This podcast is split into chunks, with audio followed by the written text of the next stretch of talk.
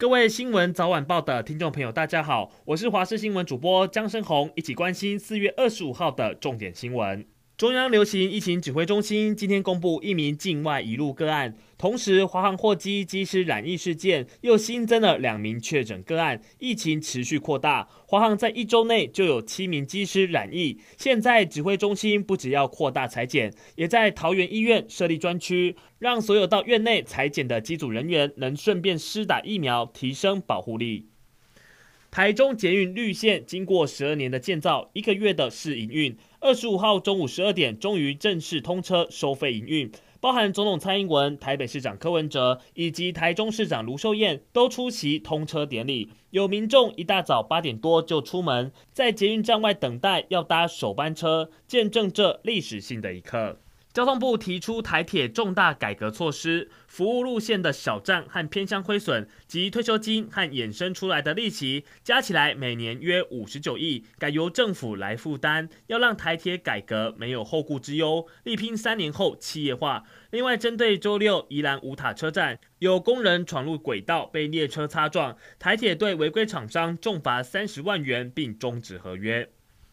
音乐老师张慧玲指控桃园中坜分局对她不当盘查。上午，她拿着验伤单到派出所报案，并对员警提告。派出所依规定受理。目前，整起事件已经由桃园地检署来侦办。中坜分局表示会全力配合地检署的调查，而内政部长徐国勇也表示，是否有逾越执法的分际，全案由检察官来做最后认定。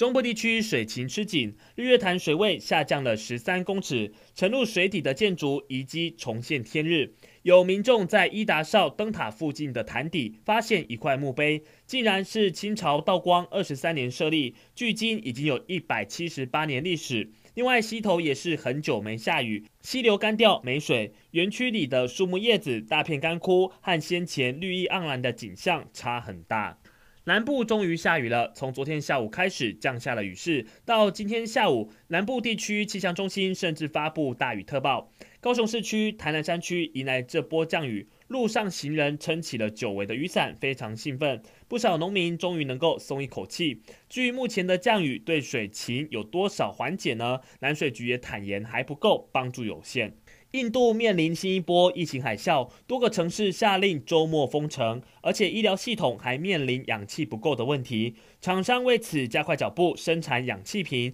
施打疫苗的民众也快速增加。疫情同样升温的日本，东京、大阪、兵库和京都也从今天进入第三次紧急事态，预计到五月十一号为止。